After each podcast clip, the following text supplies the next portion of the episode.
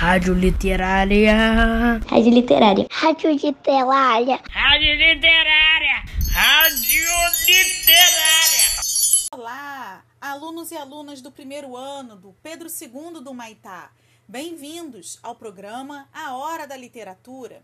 Eu sou Vanessa Camasmi, professora de literatura, e neste episódio vamos saber o que os piratas fizeram na noite das noites.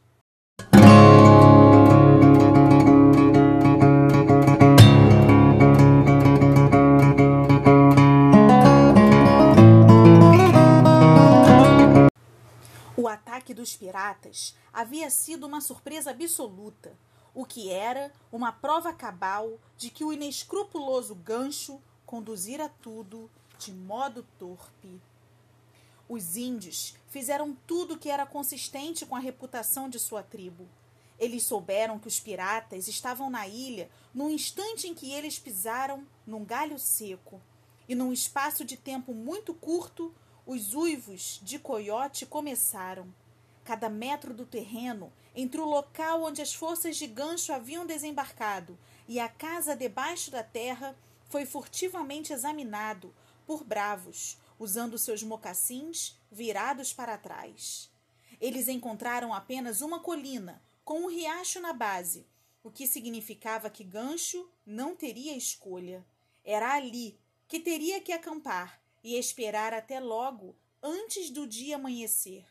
Após tudo ter sido concluído com uma esperteza quase diabólica, a maior parte dos peles vermelhas se enroscou em seus cobertores, e com aquela fleuma, que para eles é a maior marca de bravura, sentaram-se em cima do lar das crianças, esperando pelo momento cruel. Gancho nem mesmo esperou até de madrugada e atacou com apenas uma estratégia: cair em cima do inimigo. O que podiam fazer os confusos batedores? Eles eram mestres de todas as artimanhas de guerra, menos desta. Só lhes restou sair atabalhoados atrás de gancho, expondo-se fatalmente ao ataque, enquanto emitiam patéticos uivos de coiote. Em torno da corajosa princesa Tigrinha estava uma dúzia de seus mais fortes guerreiros, e eles, de repente, viram os pérfidos piratas se aproximando. Naquele momento, a visão da vitória deixou de encher seus olhos. Eles não iam mais torturar ninguém no tronco. Estavam a caminho do eterno campo de caça. Sabiam disso, mas não deixaram de mostrar a coragem característica de seu povo. Apesar de o ataque ter sido tão repentino, se houvessem se levantado depressa, os índios teriam tido tempo de formar uma falange que teria sido muito difícil de destruir. Mas isso eles estavam proibidos de fazer pelas suas tradições. Por mais terrível que a súbita aparição dos piratas deva ter sido para eles, os índios se mantiveram imóveis por um momento, sem mexer nenhum músculo, como se o inimigo houvesse sido convidado por eles. Só depois, com a tradição bravamente mantida, eles pegaram suas armas e um grito de guerra ressoou pelos ares. Mas já era tarde demais.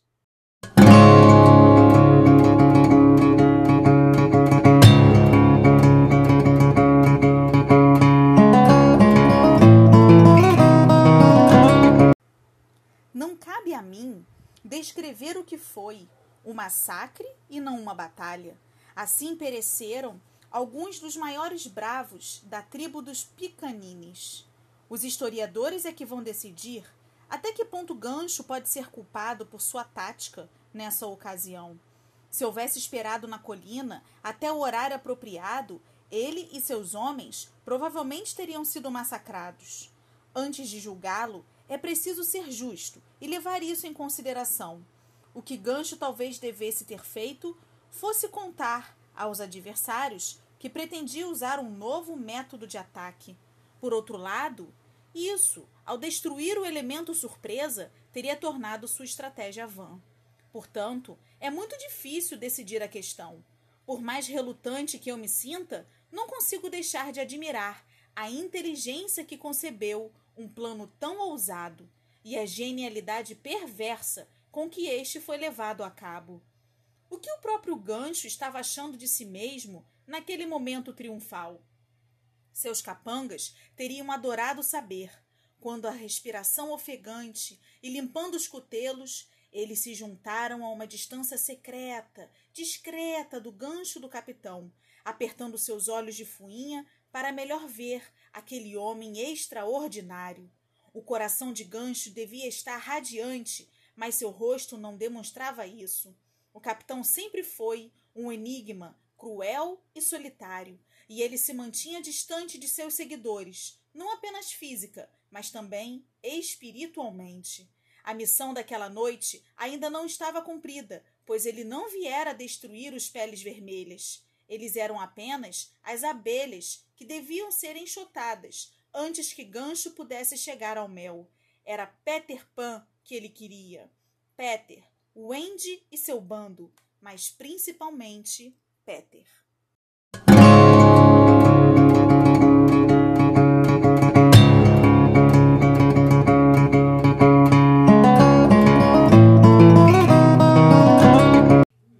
Peter era um menino tão pequeno que até causa espanto o ódio que o capitão sentia por ele. É verdade que ele havia tirado a mão de gancho para o crocodilo, mas até mesmo isso e a insegurança que isso causava, devido à obstinação do crocodilo, não explicavam uma vontade de vingança tão maligna e implacável. A verdade é que havia algo em Peter que provocava o capitão até deixá-lo ensandecido.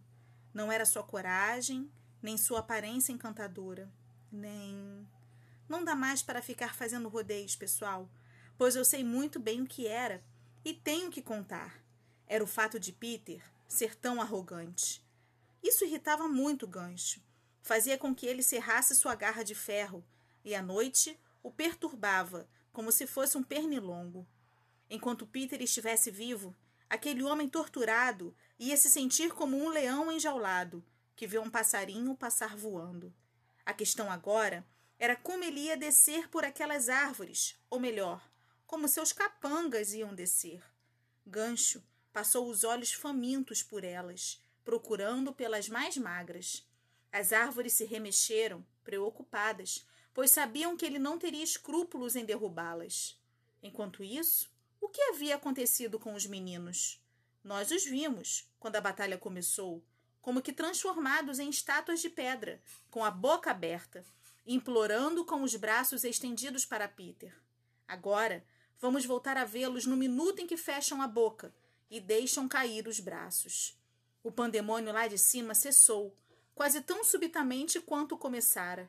Passou como uma terrível rajada de vento. Mas os meninos sabem que, ao passar, ele determinou seu destino. Que lado venceu?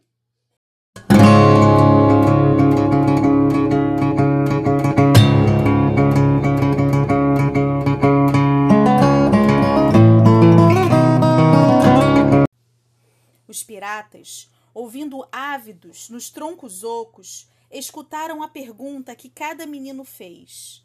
E, infelizmente, também escutaram a resposta de Peter.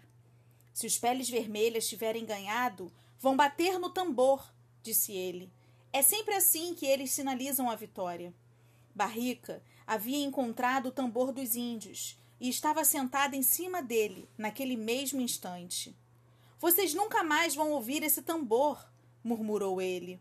Mas murmurou bem baixinho, é claro, pois Gancha havia mandado os piratas fazerem um silêncio absoluto. Para espanto de Barrica, o capitão fez um sinal, indicando que ele deveria bater no tambor. Devagar, o imediato se deu conta da perversidade da ordem. É provável que esse homem simples nunca tenha sentido tanta admiração por Gancho quanto naquele momento. Barrica bateu duas vezes no instrumento e depois parou, radiante, para escutar. O tambor! gritou Peter enquanto os vilões ouviam. Uma vitória dos índios!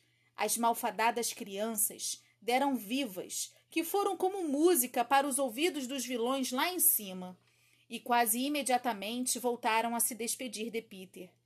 Isso intrigou os piratas, mas tudo que eles estavam sentindo foi engolido por uma alegria ignóbil diante do fato de que seu inimigo estava prestes a sair pelas árvores. Eles sorriram uns para os outros e esfregaram as mãos. Gancho deu suas ordens depressa e em silêncio. Um homem para cada árvore, e os outros formando uma fileira a dois metros de distância.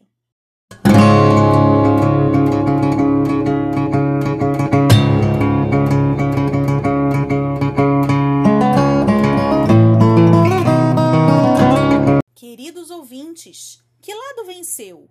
Os meninos ou os piratas? Escrevam pra gente. Entrem no Padlet, cliquem no coração, escrevam um comentário, postem uma ilustração ou gravem um áudio no Padlet. Vocês também podem se comunicar conosco pelo mural virtual da série ou pelo e-mail projetomemórias2020@gmail.com. Sintonizem na nossa rádio literária. Fiquem conosco na frequência poética do programa A Hora da Literatura.